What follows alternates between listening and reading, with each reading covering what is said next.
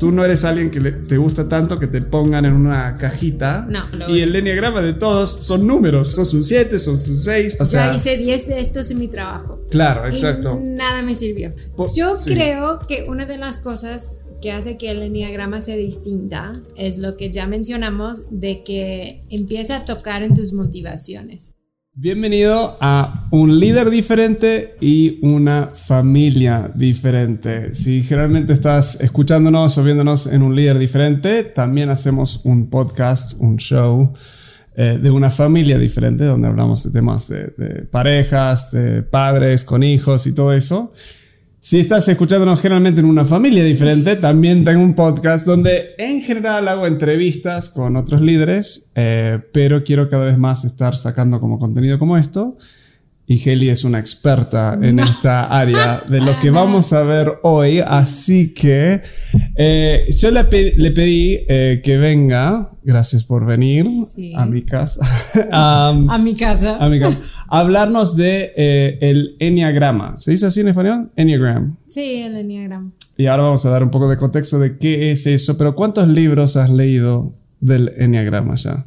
No sé, unos siete. Unos siete libros. Sos- Algo así. Pues sos experto. Una vez que lees más que dos libros sobre un tema, creo que te Bueno, hace entonces si eso es lo que te da la calificación de experta, pues entonces sí.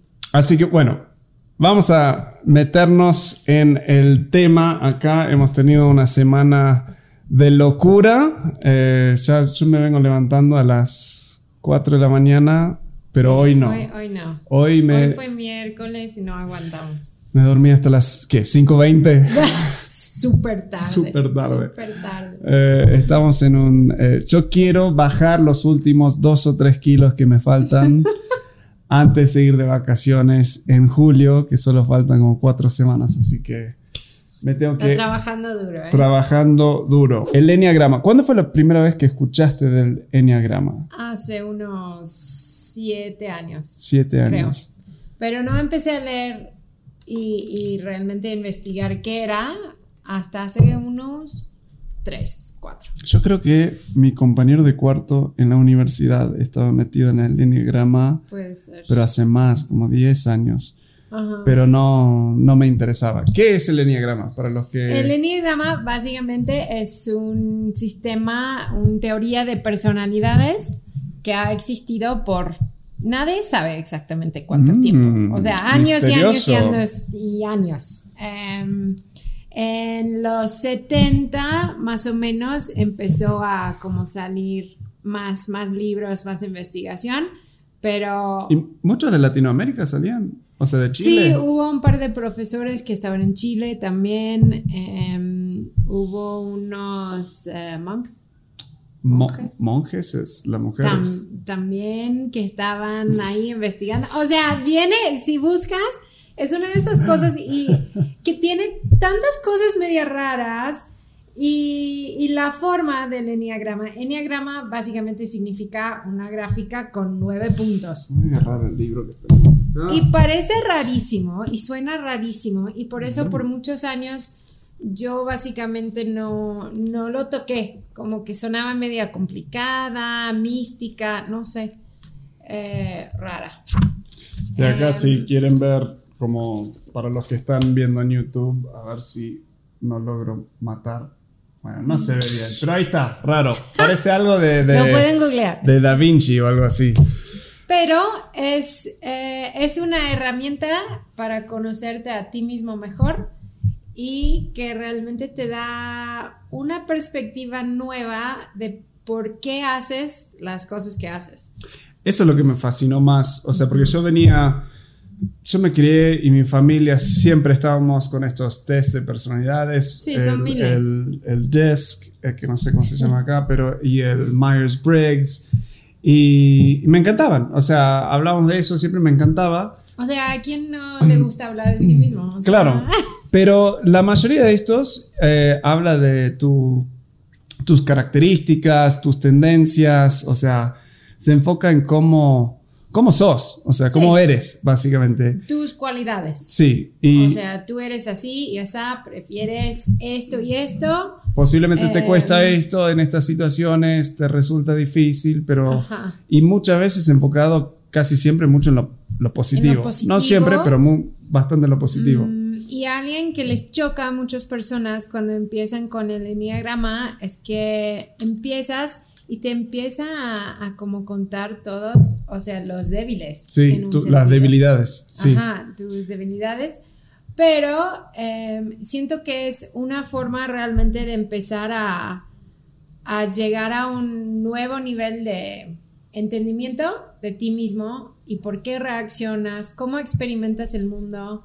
Em, en un sentido son los nuevos, los nueve eh, como lentes por los cuales eh, la gente ve el mundo. A mí me fascinó porque toca en tus motivaciones detrás de las opciones, de, tus acciones. Entonces, todo lo que haces, el por qué estás haciendo todo esto. Entonces, cuando puedes profundizar a tus motivaciones, y por lo general son motivaciones como negativos, ¿no? En gran parte. pues sí. Ella me va a ir corrigiendo. Em, en un sentido, personalidad es. Eh, la forma de ser, que es la combinación entre tus características, o sea, con las cuales naciste, más tu cultura, tu familia eh, y tus preferencias. O sea, es como una combinación de esas tres cosas.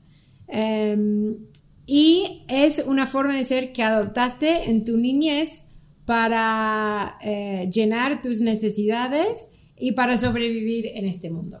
Así que tu personalidad es algo muy, muy bueno, pero tampoco es todo lo que eres. Y tu personalidad afecta, o sea, un niño que se sintió abandonado, su personalidad un poco puede como también causar cómo reacciona ese abandono. Algunos fuertes y toman, o sea, control de la situación, otros como que se apagan. Así que en un sentido, tu personalidad es algo muy, muy bueno que adoptas en tu niñez y te sirve por mucho tiempo. Pero lo que empezamos a notar, eh, muchas personas ya a una edad más grande, empiezas a notar que te sigue costando las mismas cosas, como que te trancas con la misma siempre. O sea, patrones de, errores, patrones en tus relaciones.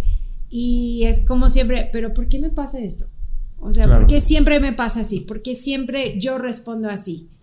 Eh, y el enneagrama es realmente una herramienta para darte una perspectiva un poco más objetivo de, de, ti, de cómo ves el mundo, de cómo lo experimentas y para que puedas ir creciendo y viendo esos patrones y evitándolos y eligiendo mejor camino. Este me fascinó porque, bueno, dos, dos preguntas o puntos. Uno es que las otras test de personalidades a veces lo que genera en la persona es lo lee, ah, así soy yo. Entonces cada vez que otra persona le dice algo, bueno, es que yo soy así, soy extrovertido, tengo que estar con personas, o soy meticuloso, tengo que hacer esto, o sea, lo usan casi como una excusa, la tarjeta de, el get out of jail free card, o sea, para, para, escaparse y no tener que enfrentar con debilidades y cosas así. Ah, me sorprende a mí que te ha gustado tanto el enneagrama y mi pregunta va a, tú no eres alguien que te gusta tanto que te pongan en una cajita. No. Eh, y que te digan, bueno, vos sos así, sos este, y el enneagrama de todos son números, sos, un número, entre un 1 y un 9, o sea, sos un 7, sos un 6. Entonces, eh, para personas que el momento que se habla de personalidades y que han sido quemados por alguien que viene ah, a ver quién es. ya hice 10 de estos en mi trabajo. Claro, exacto. nada me sirvió. Yo creo que una de las cosas que hace que el enneagrama sea distinta es lo que ya mencionamos de que empieza a tocar en tus motivaciones. Y realmente te da la perspectiva de momento a momento ir viendo, ah, estoy haciendo esto. Y te da chance de corregir y elegir mejor. Yo creo que eso es uno, que, te ayuda con tus motivaciones, de conocerlos y, conectarte con esa parte de ti, que en general es subconsciente. Y el otro es que el enneagrama eh, no, es, em, no es fijo, No es como, bueno, tú eres un 7, así que 7 siempre son así, así, así, así y así. Punto. Punto. El enneagrama es dinámica, o sea, está, o sea, si ves el, el enneagrama, o sea, la gráfica, el modelo, la gráfica, tiene flechas y permite de, como justo como un color. O sea, claro. si vamos, ¿te acuerdas en Dallas cuando estábamos pintando la sala? Y yo dije que quería verde. ¿Cuántos colores de verde probé? Demasiados unos 10 por lo menos. Mínimo. Porque todos sabemos que aunque dices verde, pues hay miles verde de tonos. de vómito, verde de mocos, verde de pasto, verde de, o sea, hay de, de hojas, de olivos, hay muchísimos. Y siento que el enneagrama eh, permite que tu personalidad sea más así. Claro que tiene miles de opciones, miles de formas de desarrollarse, pero con unas características básicas que van formando realmente la narrativa que escuchas en tu cabeza y por lo cual vas filtrando todo. Toda tu sí, porque nadie dice, bueno, solo tengo siete colores, o sea, tengo rojo, verde, o sea, es dentro de eso hay tantos, ¿cómo se dice? Shades. Eh, como tonos. Tonos, ahí va, tonos, sí. Así que puedes que conozcas a otra persona y tienen el mismo número, En, el enneagrama y no se parecen nada a ti. Para nada, sí. Eh, porque tus comportamientos muchas veces eh, pueden variar, pero con la misma motivación. Y, hacia eso va el enneagrama. Ok. Sí. Um, ¿Qué es la mejor forma de empezar a explicarlo? Pues, ¿por qué crees que esto sea tan importante para, para líderes? ¿Por qué quisiste hacer eso? A mí me ha fascinado, o sea, en el modelo eh, que manejamos de eh, el líder 3D, el modelo 3D de liderazgo, hay una parte, hay una parte eh, que tiene que ver con cuidar a tu gente o si estás aplicando el modelo a tu propio, a liderarte a ti mismo, es cuidar a, ti mismo. Um, y, dentro de eso tenemos aspectos operativos, cómo, cómo es que se puede cuidar a alguien, cómo me cuido a mí mismo. Eh, lo que vamos viendo es que tenés que conocer, primero tenés que conocerte a ti mismo y tenés que conocer a tu gente. Pero, y, ahí viene un poco de esa personalidad y todo eso ayuda, pero puedo conocer a personas, eh, puedo conocerme a mí mismo, puedo saber que soy extrovertido. Ok, buenísimo, sé, tengo esa información. Puedo saber que no soy muy organizado eh, naturalmente, me gusta toda esa... Pero conocer a otra persona o conocerme a mí mismo no es lo mismo que estar conectado, o sea, conectar con la otra persona. Puedes tener información de ellos y no sienten que has... Eh, no se sienten no sienten conectados, no sienten una conexión, no sienten empatía de tu parte y con ti mismo e, es, muy parecido. Podés conocer de ti mismo, pero en el momento cuando estás frustrado, cuando estás cansado, cuando estás agotado, conocer que soy extrovertido no me ayuda a estar conectado con cómo me estoy sintiendo en ese momento. ¿Y, qué puedo hacer? ¿Y qué puedo hacer para, respecto a eso? mejor? El enneagrama para mí en especial contigo mismo, creo que ayuda mucho con otros, pero en especial liderándote a ti mismo es una de las mejores herramientas para empezar a eh, saber no solo cómo soy yo, pero cómo estoy yo en este momento. Y por eso me, a mí me ha ayudado un montón en empezar a analizar por qué estoy ahora en este momento con la tendencia de hacer esto. Bueno, es, ah, es porque vamos a ver, soy un 7, es porque estoy escapando de emociones de, dolor, de sufrimiento. No quiero experimentar eso, tengo miedo, entonces me distraigo con cosas positivas, con cosas divertidas. Y eso me empezó, me ayudó mucho a, saber cómo reflexionar en cómo estoy. Así que por eso creo que deberían... Es muy importante. Y, y, aún, ojo, aún si es muy por arriba, yo no, no he leído, estoy en mi primer libro y no he llegado ni a la mitad. Entonces, pero solo con lo poco que sé, ya me ha ayudado un montón. Entonces, aun si solo escuchan esto y si lo separamos en algunos episodios, no sé cuánto vamos a alcanzar, creo que les va a ser de mucha ayuda. Y siento que algo que hace y que tiene potencial para hacer cualquier tipo de estudio de, de personalidades em, es que te genera más empatía con Sí. tu prójimo. Sí. O sea, si sea en tu familia o en tu trabajo. em, y siento que como el enneagrama realmente nos pone todos en un... Sí. Era, o sea, En estamos todos en el mismo plano, ¿no? O sea, todos tenemos nuestras luchas em, y te ayuda mucho a, a entender de dónde viene el Sí. otro y em, sí, te genera mucha empatía. esto es algo que haces como pareja, te da Sí. mucho para conversar. Si lo haces, mi hermano lo ha hecho con equipos y les da mucho para procesar y ver. Entonces te da para, para realmente fortalecer amistades, fortalecer equipos y fortalecerte a ti mismo. Ok, bueno, vamos, lo que vamos a hacer ahora es ah, ver cuáles son los nueve números acerca de como el, Sí. el título, el, el, el nombre. Sí, básicamente usan números en el enneagrama porque es muy, muy difícil encontrar un título que sea adecuada para cada persona, que cae debajo de esa forma de ser. Así que hay, todos tienen algún título. O sea, cada autor, cada libro cambia un van poco como el... cambiando un poco porque obviamente, como dijimos, como no puedes decir que Sí. Todo tono sea rojo, o sea, hay muchos. Así que usan un número porque es más neutral, pero indica igual. Entonces vamos a dar como características Sí. generales. Eh, sí, está muy bien. Ok. ¿Arrancamos con el 1? ¿Por dónde arrancamos? Pues sí. Ok.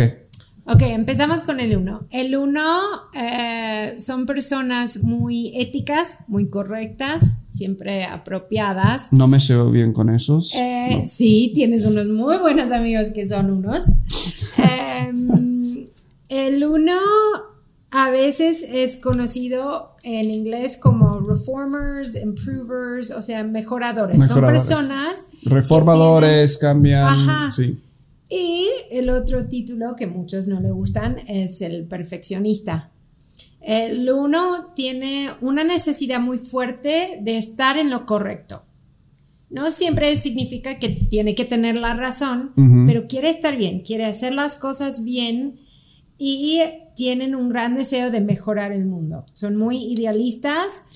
Es eh, y mejorar no es tanto innovar, o sí. Eso tengo la duda. No tanto, puede ser, em, pero el uno es el que entra cualquier situación y inmediatamente ve lo que se puede mejorar. Los procesos, las cosas. Ajá, o puede sea, ser muy detallado, puede ser con procesos, puede ser que sean muy innova- innovadores cuando ven que hay falta de algo Ajá. y dicen, yo voy a inventar algo para llenar esa necesidad. Ese es el que en el trabajo, eh, leí el otro día, que puede ser que busca ser el jefe, pero ¿por qué? No por buscar poder y todo eso, porque quiere organizar todo. O sea, Quiere quiere, que las tener cosas todo estén esté bien. en orden.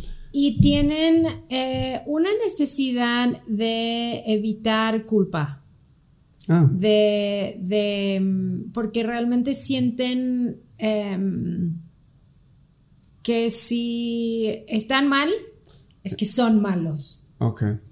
Eh, si no estoy haciendo las cosas bien, es que yo soy mala. Entonces, uno que no es. Y, y hablamos, seguro que capaz no hoy tanto, pero hablamos de, de un uno que es inmaduro y un uno Sí, que es claro. maduro. O sea, Sí, cuando vas madurando, va, va cambiando. Uno que es un uno que es inmaduro es, eh, se defiende mucho, o sea, le Se- cuesta mucho estar incorrecto. O sea, tiene Sí. que pelearte, pelearte, argumentarte para ser correcto. Sí, y Ok. tienen, tienen esa vocecita muy, muy fuerte en su cabeza que siempre está corrigiéndose. Wow. Una crítica interna, dicen. Y de todos los nueve personalidades, dicen que el uno, eh, para el uno, esa crítica interna es lo más fuerte. Entonces, esto, o sea, quiero chequear mi entendimiento acá. Sí. Todos tenemos partecitas de esta en nuestra vida, ¿no? Sí, Eh, lo que estamos diciendo es que con cada número esta área está amplificada, ¿correcto? Sí, Porque yo sí. obvio que tengo autocrítica adentro Claro. mío, pero no es la voz más grande en mi cerebro. Sí. La voz claro más grande me dice que soy increíble. Sí, claro. Todos en algún momento eliges en un sentido como tu estratégica Tu estrategia, sí. Sí, estrategia principal para sobrevivir y llenar tus necesidades. Y este es Ahora, ser correcto. Obviamente, en, en distintos momentos eh, tú sabes que tienes que seguir las reglas y hacer las cosas bien para sobrevivir, así que a lo mejor vas a tener algunos comportamientos como un uno, pero no significa que en un sentido la historia de tu vida está siendo filtrada por, por esas mismas necesidades. Okay. El dos es el gran amigo. El altruista son las personas más cálidas, más amigables, eh, más amables, eh, a lo mejor en todo el enneagrama. Son personas que, que, quieren amar, quieren ser amados, em, desean amistad y... Em, Por eso me llevo tan bien con mi suegra, porque ella es un dos. No. no. es un 2? No, yo pensé que sí, pero no. Es casi imposible de tipear a otra persona. Sí, no deberías. de diagnosticar a otro. Es casi imposible. yo ni con mi propia mamá lo he logrado. Porque todo se trata de, tu motivación interna. Claro, no, no puedes observar las acciones y decir, ah, porque ah, hizo eso. Lo hizo por eso. O sea, yo lloré el primer día que Evi fue a la escuela, nuestra hija mayor.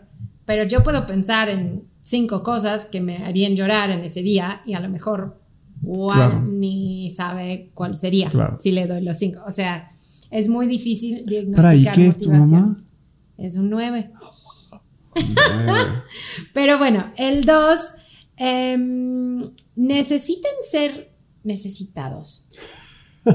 No sé si eso como que pero evitan sus propias necesidades y el mensaje que han como interno, internalizado, gringos es em, básicamente que la mejor forma de, de ganar el amor del otro es de llenar sus necesidades y ignorar los míos. Ah, ok. Y así que son esas personas que siempre están, o sea, haciendo cosas para ti, llevándote cosas, llamándote simplemente para ver cómo estás. Y sin saber, muchas veces están llamando porque se sientan solos. Pero su reacción inmediata es, ¿qué necesita la otra persona? Muchas veces ni conocen sus propias necesidades. Son gran, gran, gran amigos, eh, son muy serviciales. Eh, Pero entonces, ¿qué es, lo, sí, ¿qué es lo negativo de esta persona? No lo negativo, pero ¿qué es el área de dificultad? Pueden llegar a ser, ser muy mm, manipuladores. Ah, ok.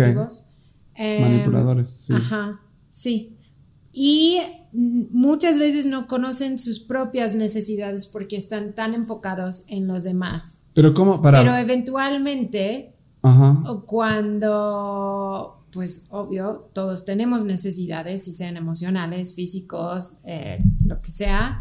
Em, cuando ven que otras personas no están llenando y no están como mm, como reciprocating. Ah, devolviendo, digamos devolviendo. Devolviendo ese amor y esa amistad puede generar em, amargura y, entonces, enojo. Entonces, ¿cómo es que manipulan?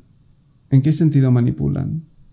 Es, o sea, es porque, porque te ponen en una posición que tenés que agradecerles o, o, hacen cosas simplemente para que los reconozcas. Los reconozcas. Ok. Eh, te dicen mil cosas lindas a ti esperando que vas a decir algo de ellos. Porque lo están haciendo para llenarse a sí mismos, no tanto. Sin darse cuenta, o sea, obviamente.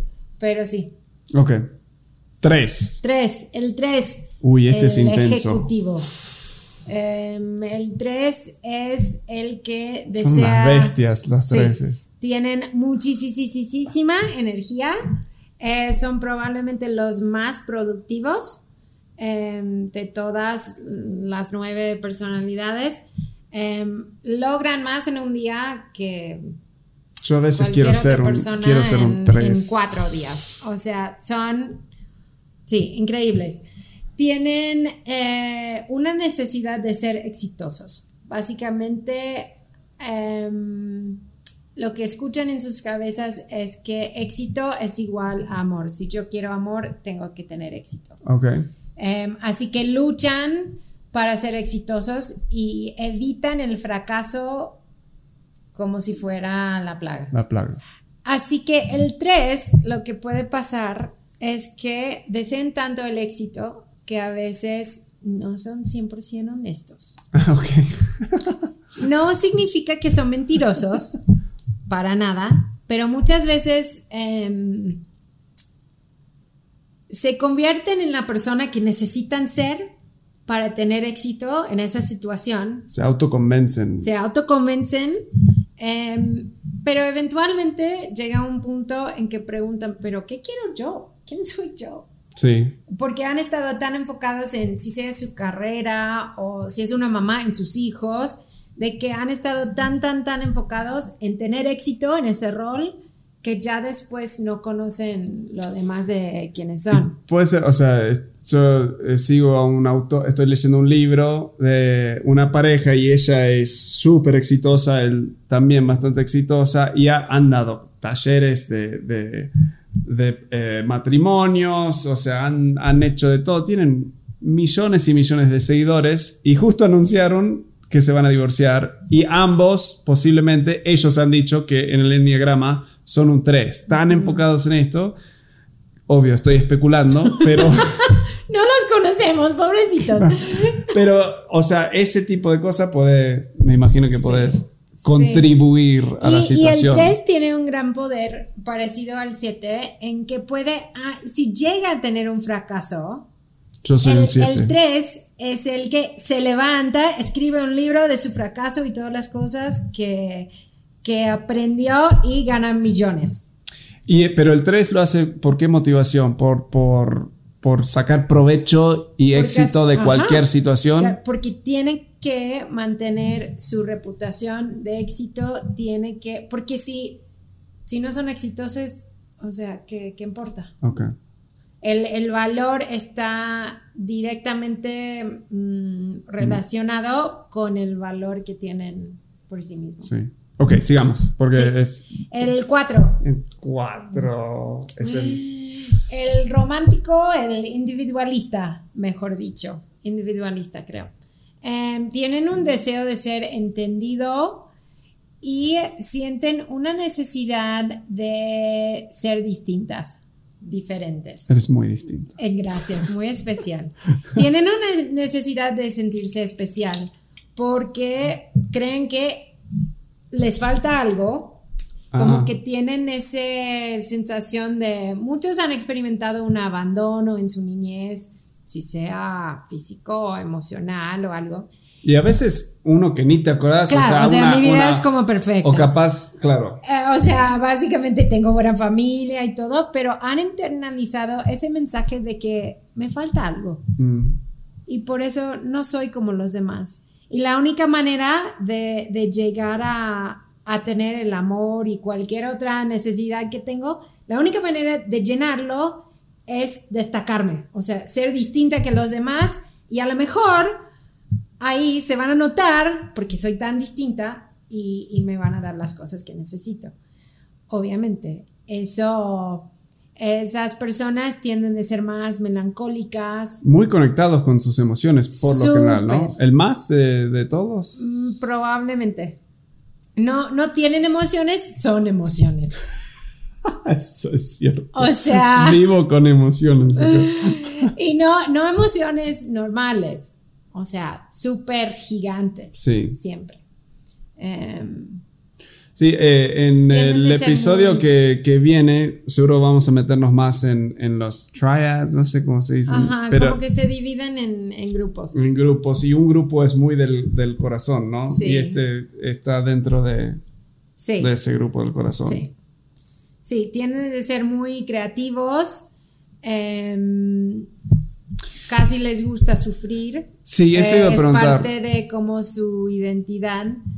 Eh, Y bueno, ahora vamos a ver en un rato el 7, pero yo soy todo lo, lo contrario, lo positivo. Entonces, ella le también. gusta sufrir y yo. igual me saca del abismo y yo le mantengo en el piso. Sí, qué bueno.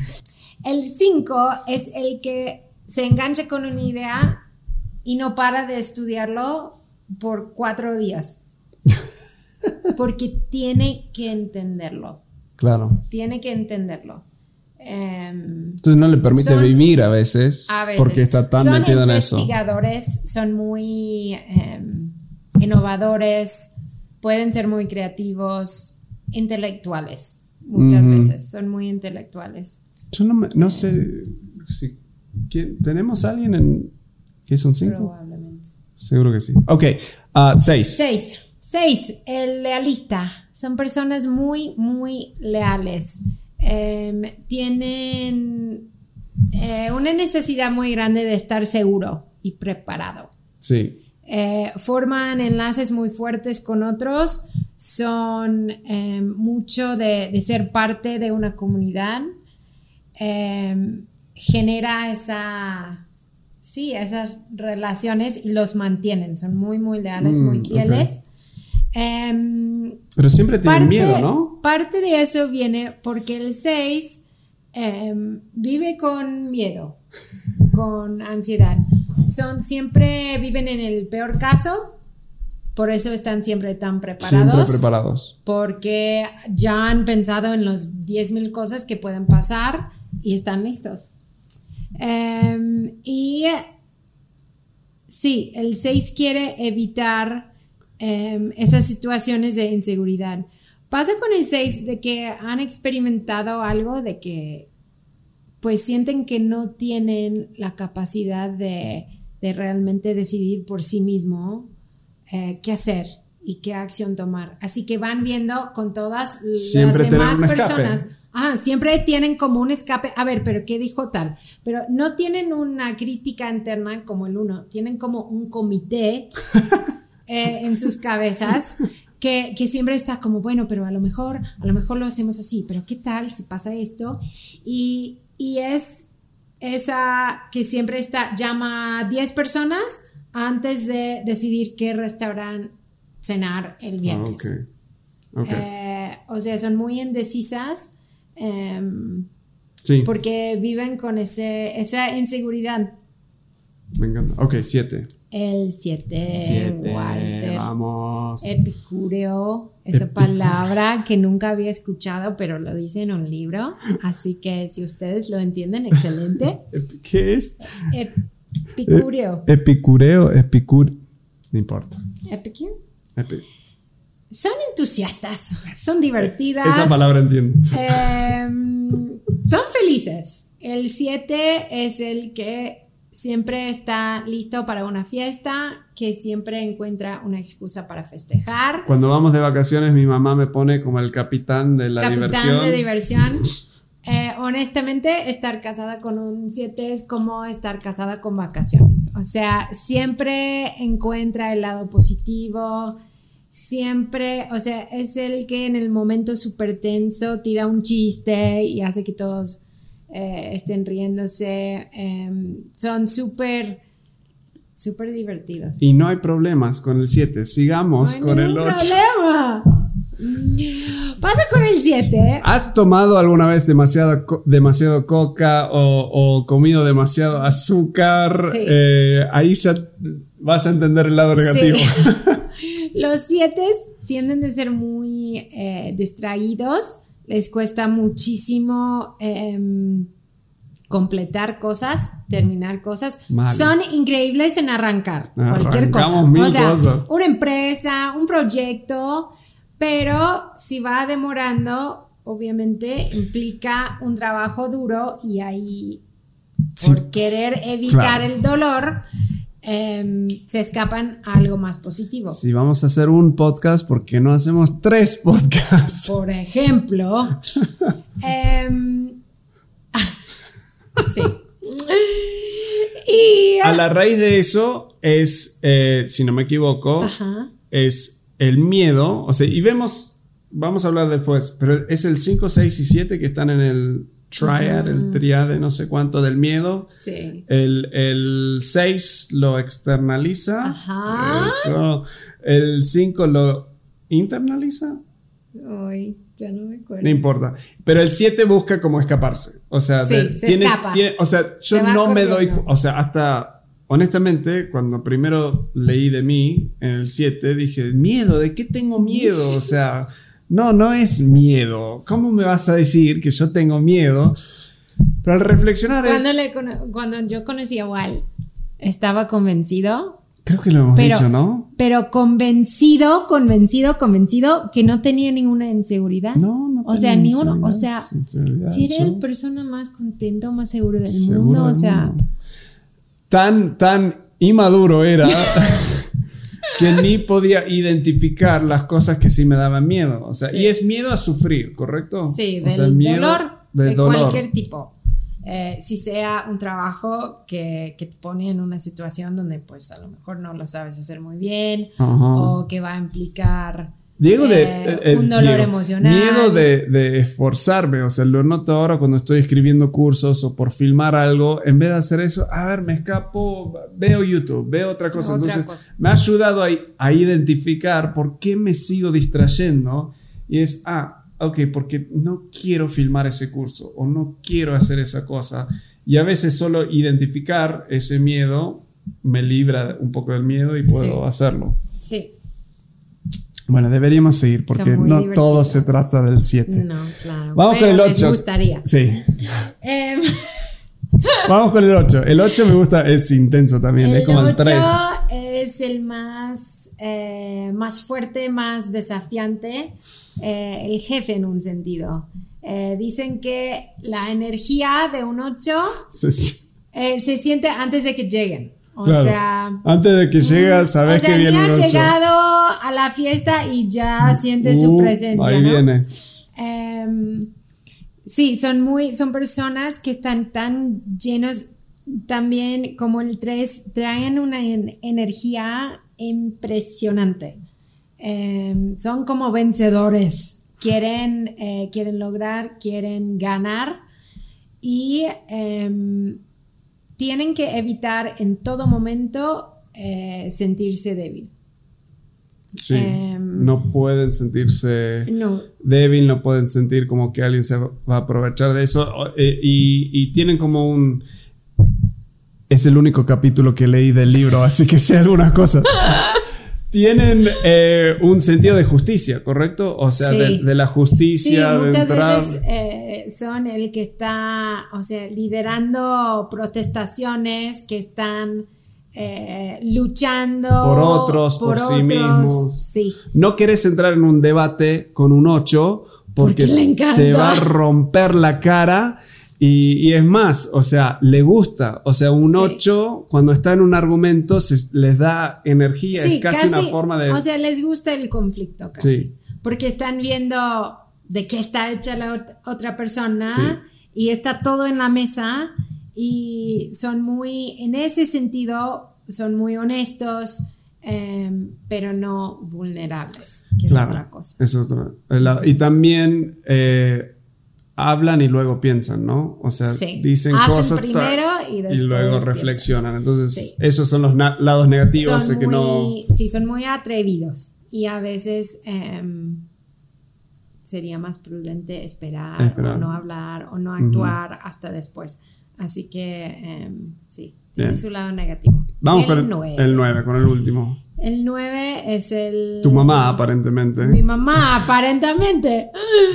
El sweetheart del Sí, enneagrama. dulzura. O sea, los más, eh, más tranquilos. Más que el 2, entonces. Son más, son más tranquilos que el 2. Ok. El 2 es, es el amigo feliz, que trae energía, que hace todas las cosas, que te ayuda con mil cosas, que va a llegar, que te va a llamar. Y el 9 es el amigo que siempre está ahí, que sabes que puedes contar con ello, que van a acomodar, te van a agradar. Porque no les gusta el conflicto, ¿correcto? Su principal deseo en la vida es paz.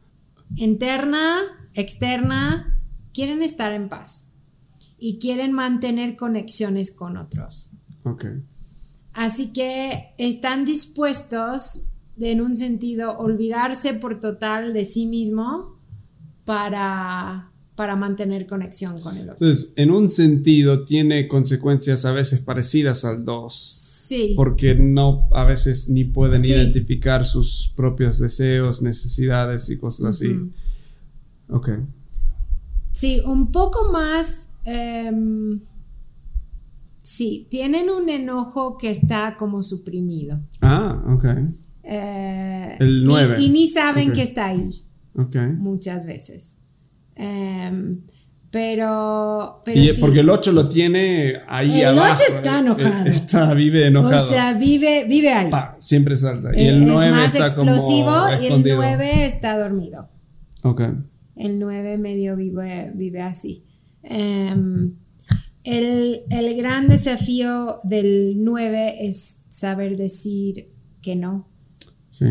En muchos casos. Em, Cuidarse a sí mismo en ese sentido. cuidarse y, y sí, porque mm, a veces necesitas ser asertiva por ti mismo y sí. Ya no he hablado de eso en no, No, sé cuánto que- tiempo y nunca jamás en español me está matando. Me encanta. Gracias por tu esfuerzo. Por No siento muy especial en eres este momento. única. Creo No que. Me siento muy experta, que es mi otro ala, que vamos a hablar en otro momento. Ah, no, Tienes increíble. alas con esta Sí, teoría. vamos a- o sea, todos tienen Yo alas. creo está que deberíamos ya comprometerla a volver y educarnos más. Yo voy a leer un poco más antes de la próxima para, Sí, para aportar algo, porque no, aporté nada. Ok. Pero no, gracias. Esto es, eh, si quieren saber más, hay mucho en internet, hay mucho en español, hay Sí, libros, seguro tenemos sí. libros en español.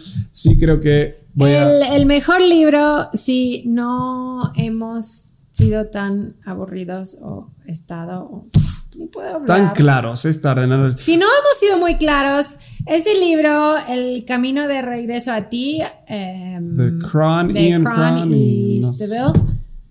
Está bueno, vamos Está a dejar el- bueno. el, link abajo de eso. Sí, y es el más, es el más claro. Yo Sí. he leído muchos, es el más claro, el más conciso. Hablo como si lo hubiera leído, pero he leído cuatro capítulos y está Ajá, buenísimo. Pero no, pero es el, es el mejor y más que nada el mejor para, para empezar. Bueno, espero que esto ha sido un buen como intro así eh, de los números. Hay mucho acá, es súper profundo y cada vez que, que como excavas un poco, hay más ahí, pero lo que vengo descubriendo es que cada capa que, que voy como sacando eh, no es, es técnico en algunos casos, pero ayuda mucho. O sea, cada cosa siento empieza que sí es muy a aportar. práctico. Yo quiero, no, no la comprometo acá, pero quiero que regrese eh, y nos profundice un poco en cada uno de los números algo más. Pero gracias por estar, gracias Claro. por ser increíble. Eh, si no fueras un 7 no estaría acá. Exacto, yo creo que podemos hacer Me todo. convenció que iba a ser divertido. Fue divertido. Eh, suscríbete al canal, síguenos en redes y nos vemos en la próxima.